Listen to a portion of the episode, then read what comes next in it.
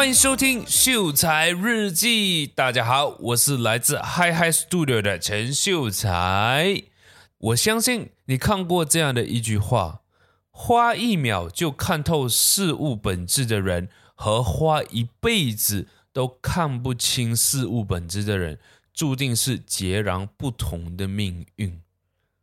大家对这句话会不会有印象呢？那其实我对这句话是蛮有印象的。为什么呢？因为其实我觉得，就是如果说今天你不能够了解事情的本质，那你就没有办法解决根本的问题。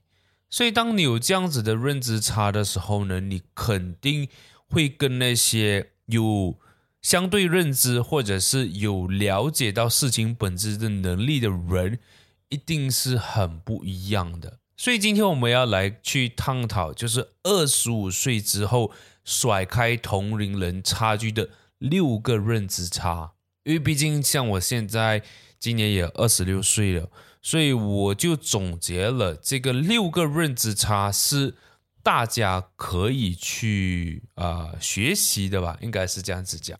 因为我可以说，就是人与人之间的差别就在于。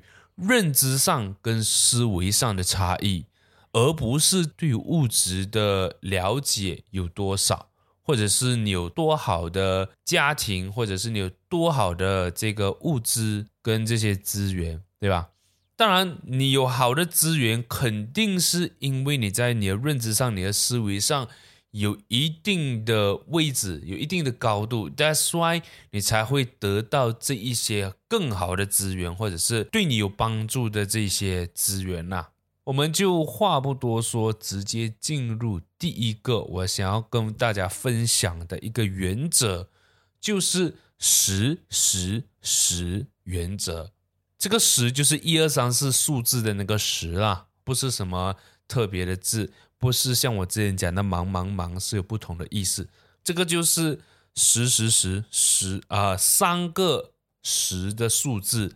我们每一次做决定的时候呢，我们都可以问问自己这三个问题。就比如说，做了这个决定之后呢，十分钟会产生什么影响？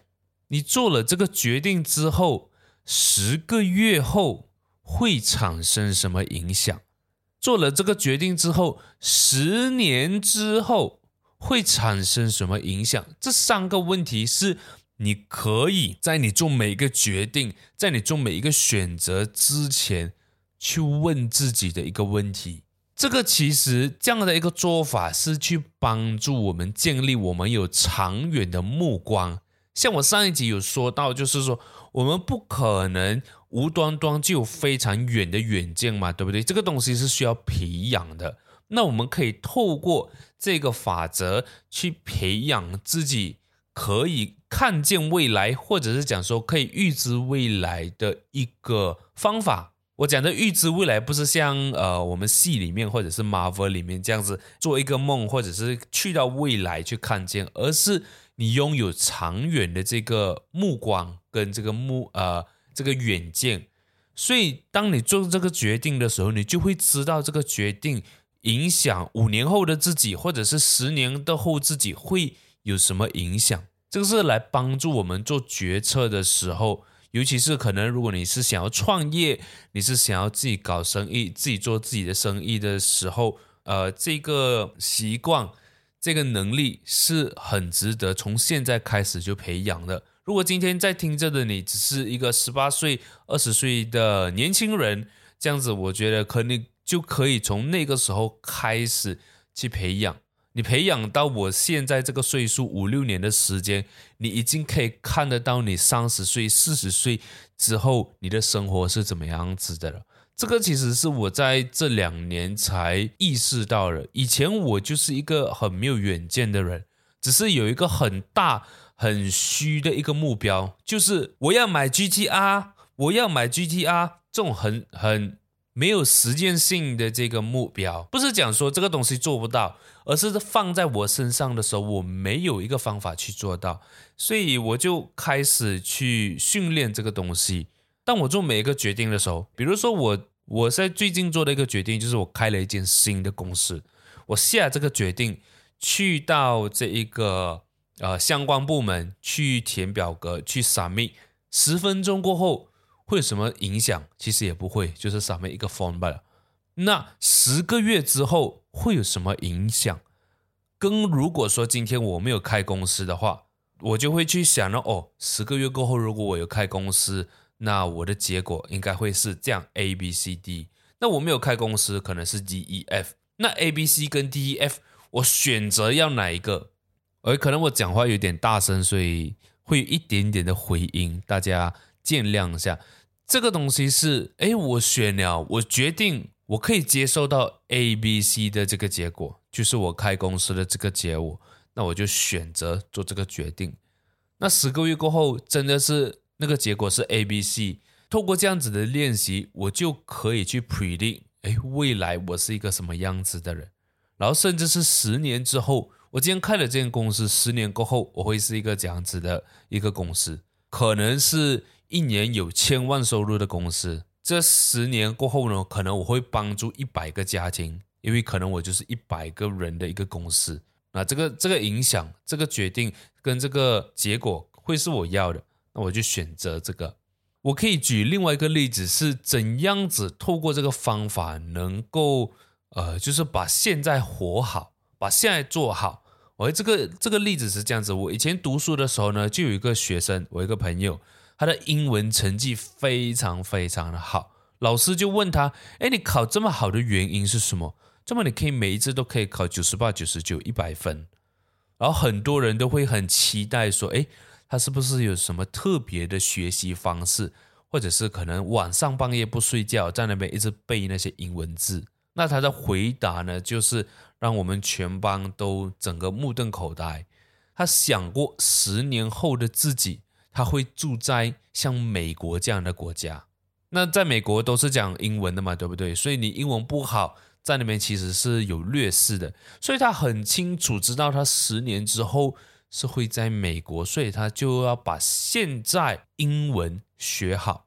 所以当你把现，你就是你看你现在要做的东西，如果真的是会影响到十年后的自己，或者是你十年过后你有一个很大的目标，我要买 GTR，for example。你就会知道说，现在我应该要做什么，我应该 focus 在什么样的事情，把它做到最好。如果你不知道你，就像我这位朋友，如果他十年之后不知道自己会在哪里，不知道是在马来西亚还是在新加坡，还是会在美国，这样子，我现在学学习的话，就不能够很 focus 的去学习，只能够说。哎，我都学了，大家都是这样子想嘛。我们的父母也会是这样子想。哎呀，你全部都学好就好了嘛。这个东西是不是一个真的可行的一件事情？还是说 focus 在一件事情会更好？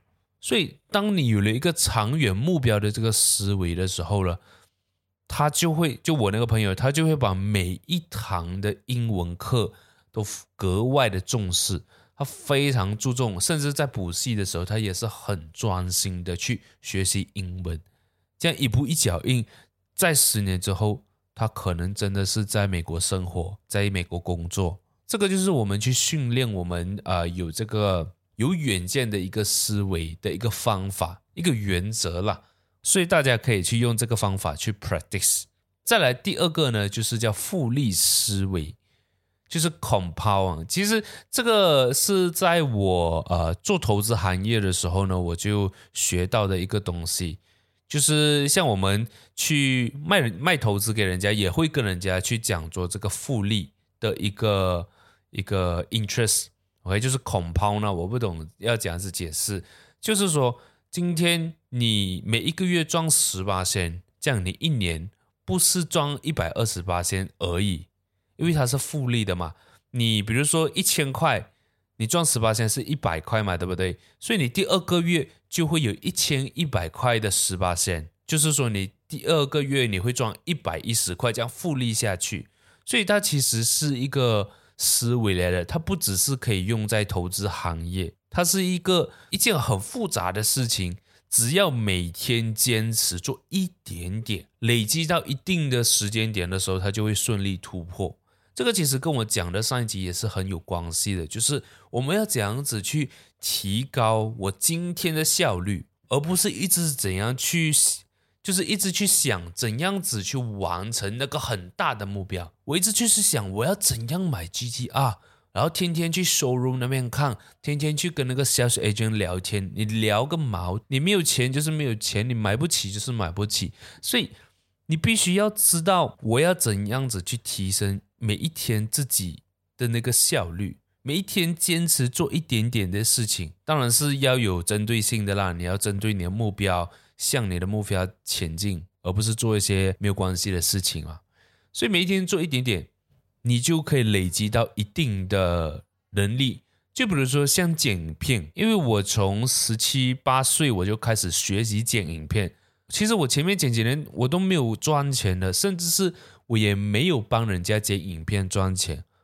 但是就是因为我喜欢，我也累积经验，因为我知道这个东西在未来一定有用，所以我就学习了这件事情。到现在，我帮人家，因为我在我的工作就是一个 social media marketing 的 freelancer，然后我自己开公司帮人家做，那这个就要剪辑影片啊，做照片啊，甚至是写文案啊这一些。如果说我在过去十年，或者讲也没有十年了，在过去八年，我没有去学这些东西，然后我突然间我想要开始帮人家打广告，然后人家问你，哎，你会做 video 吗？哎，你会做照片吗？哦，我不会哦，我可以学。你觉得人家会给你这个机会吗？大家是很现实吗？我现在是讲很现实的一面，人家也不会愿意花又花钱又花时间去给你学习。这个社会就是这么现实。我已经知道这件事情，甚至是可能我现在学的做 podcast，甚至我现在有学的一些新东西，是否我未来我在三十岁要用的，我三十五岁要用的？我现在讲到很多，可能就有点离题，这个复利思维。但是就是我现在每积每天累积学一点，学一点，那或许五年后这个 skill 可以帮到我，对吧？或者是我讲我一个更贴切的例子，就是我减肥。啊，我应该是从去年做 podcast 就开始讲了了，但是今年一整年下来哦，不是讲今年，就是我从我去年讲，去年一整年都没有瘦下来，然后今年呢，就在我认真去对待这件事情，以及我的思维可能有调整了一下，然后我就在六月到八月，就是六月开始有瘦下来，前面的前期工作我也是有做了。就是我以前跑一百米，我就喘不过气，甚至是我的胸口、心脏这这一区呢，会开始会绞痛，所以我就用时间呢，我从去年开始就运动，一个礼拜运动一次，每一次可能运动一个小时，就是在公园走罢了，甚至也没有跑哦，因为我一跑我那个心就会痛，我就是这样子坚持了一年，因为我要培养的是一个习惯，是一个我不去跑步。我就浑身不自在的那种感觉，所以我就这样子陪呃，就训练了一年，然后到今年才增加了次数，然后到六月的时候我才增加了一个礼拜大概有三次的运动，不管是跑步或者是打球。现在我跟你讲，我可以持续跑，甚至跑二十分钟都不会有心痛，就是心绞痛的那种感觉。这个其实就是复利思维。前面前期一定是看不到结果、看不到效果的，但你必须坚持下去。所以现在我就可以练就了，我三十分钟可以跑三公里，不是一个很美的数字，也不是一个很厉害的数字了。但是你可以想象，以前我跑一百米都跑不完的人，现在可以三十分钟跑三公里，那个进步是用眼睛都看得见的啦。OK，所以我也不多讲，这个就是复利思维啦。然后下一个呢，就是叫做欧卡姆剃刀原理。OK，这个是我在网络上找的啦，因为我觉得这个是我曾经有听过，但是我不知道是叫什么，所以我找到了，叫做欧卡姆剃刀原理。哪一个例子啦？所以这个化妆品牌的公司呢，他就被投诉，他的客户呢有买回来的这个肥皂盒子呢，里面是空的，没有肥皂的。为了防止这种问题再次出现呢，这个公司他就买了一个 X 光的监视器，所以在这个肥皂盒出厂之前呢，都会被 X 光照，确定里面是有肥皂的，很合理嘛，对不对？你出现了问题，你解决问题，但是同样的问题，在另外一间公司做法就非常简单，他就买一台强力工业的风扇来吹这些肥皂盒。如果今天你里面是有肥皂的，是不是有重量？那没有肥皂的，相对来讲就没有重量嘛。所以你用风扇一吹，就知道哪一个盒子是没有肥皂的。当一个问题有两个处理方式的时候，一定要选择简单的那一种，好不好？这个就是欧卡姆的这个剃刀原理，我要让事情保持简单，这样子你才有办法去提升效率，你才能够量化这件事情，所以你才能够提升那个效率。这个就是这个欧卡姆的剃刀原理。哎，这个其实在呃我做的行业也是很常讲的啦。你要有能够量化的这个能力，你才能够把你的生意做大。但是今天我不是要讲我的生意，我也没有要跟你讲，呃，就是生意要这样子做了。如果你有兴趣的话，你来 PM 我，我们再来聊。第四个呢，就是冰淇淋哲学，这个可能有一点抽象，大家可以去消化一下。就是当我们在热天的时候，或者是像其他国家，他们在夏天的时候特别热嘛，对不对？所以卖冰淇淋的人就很多。那大家都在卖冰淇淋，这样子竞争力是不是很强大？但是反倒我们看冷天的时候，或者是比如说冬天，那冰淇淋的这个市场其实是更容易让生意人赚到钱的。它难是难在哪里？难不是难在没有这个需求，而是说今天当然需求肯定会大大减弱，但是它一定还是有需求啊。就是因为这个需求比较针对性，所以你能够，就是说，作为一个生意人，你能够去改善你的采购方法啊，或者是你配送的方法这些环节，你能够去 step by step 的去看，哎，你哪一个部分需要去加强，这个就能够去达到发展的一个机会。因为大家都知道，冬天你卖冰淇淋，你傻咩？大家都有这样的想法。那往往你去做，你把它做好，那这个就是机会了。那比如说延伸到个人的话，在裁员的风波下啦，因为前一段时间马来西亚或者是全球啦，不是马来西亚都有裁员或者是公司倒闭的这个呃现象嘛，对不对？放在冰淇淋这一块，当裁员的风波来的时候呢，擅长去做项目管理的人，是不是可以去做团购团长啊？甚至是他可以在这个冰淇淋公司帮忙做团购，就是他可以，因为他是搞项目的嘛，他肯定可以知道应该要怎么样子去处理这件事情。在困境下呢，我们人是更有可能去突破自己的。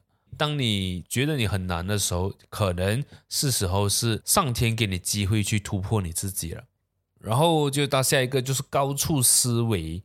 站在高处呢，你会看到的东西跟你会想到的东西是不一样。就拿一个比方，比如说马来西亚的云顶呢，在我还没有去云顶之前呢，我对于云顶就会觉得说，哎，跟马来西亚是一样的，跟 KL 应该也是一样的，就是有 building，然后天气也一样。然后他们讲云顶很冷，云顶很冷，然后我就觉得，哎，马来西亚会冷到哪里？然后上去的时候真的是非常冷，可能只有十二度，有时候啊十二度而已，是相当冷的。所以这个东西就是你站在高处，你看的东西会不一样，你想到、你感受到的东西就会不一样。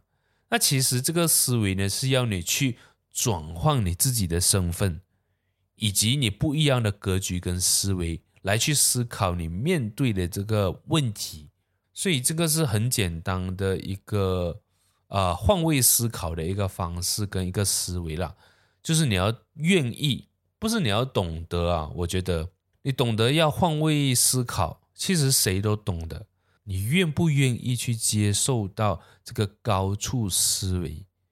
所以就希望这个东西可以帮助大家啦。然后再来的话，第六个就是要互惠思维。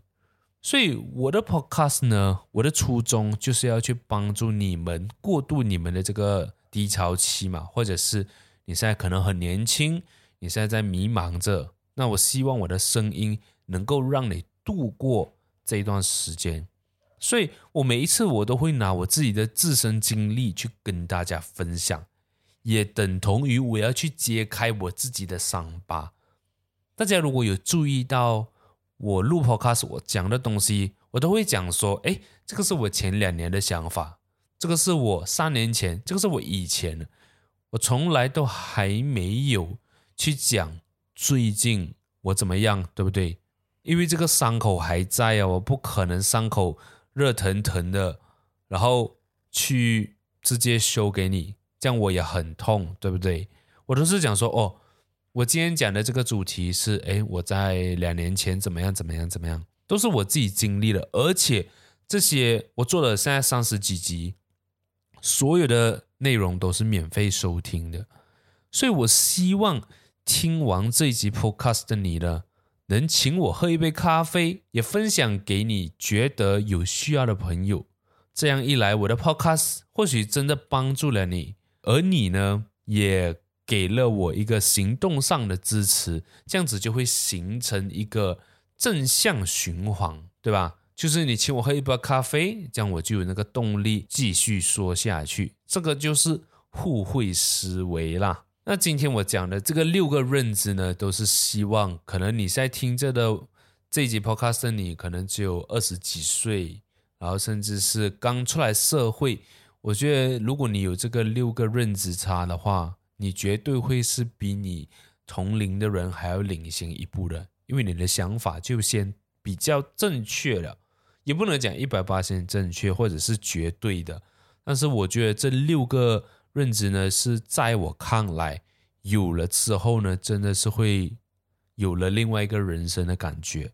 所以黄启传说过几句话，我分享给大家：一个人的成长经历会固着自己身上。留下很多无形的印记。如果你不努力去打破这些认知壁垒的话，那在外你是没有办法去突破的。这句话其实讲白了一点，就是如果今天你不愿意帮助你自己，是没有人可以帮你的。今天我告诉你，吃了这个药，你病会好，但你不吃，你觉得吃药就很像吃毒品这样。你觉得药是不好，你不吃，那辛苦的会是谁？也不就是你自己吗？在咳嗽的也是你，在流鼻涕的也是你，在发烧的也是你。你选择不去接受一个能够解决问题的方案，虽然说可能不是啊、永久性解决，但是可以短暂的去解决到这个问题，然后再去预防它不要再发生。这个就是我觉得很多年轻人，或者是讲说，甚至是以前的我也是这样子。我觉得我讲我，我觉得我做的东西，我要做的东西是对的，我就很固执的去做这件事情，到最后钻牛角尖，然后什么也没有。真正的成长就是我们不断去打破认知，然后你再提高你的这个思维能力的一个过程。如果你没有，去一直在不断打破认知的话，没有提高你的思维能力的话，其实你也都不算成长。就我曾经有听过一句话：你做一件事，你做了五十年，这个叫什么？这个叫打工，这个并不叫成长。不因为你做了这件事情，你做了二十年，你就成长了二十年，并没有。除非你一直突破你的认知，你一直去往上走。你才是真正成长的一个过程。当然，我不是讲说只是在工作方面呐、我是说，OK，你今天可能真的是选择四五十年都做同一件事情，但是你在其他方面你也是要成长啊。比如说，你对于家庭的看法，生了第一个小孩，生了第二个小孩，都有不同的认知，这个其实也是一种成长，不一定是只有在工作上，或者是。我们所谓的比较现实的一面，So 今天我想要分享的就到此为止啊，所以也不要忘记关注我们 Hi Hi Studio H Y H Y S T U D I O。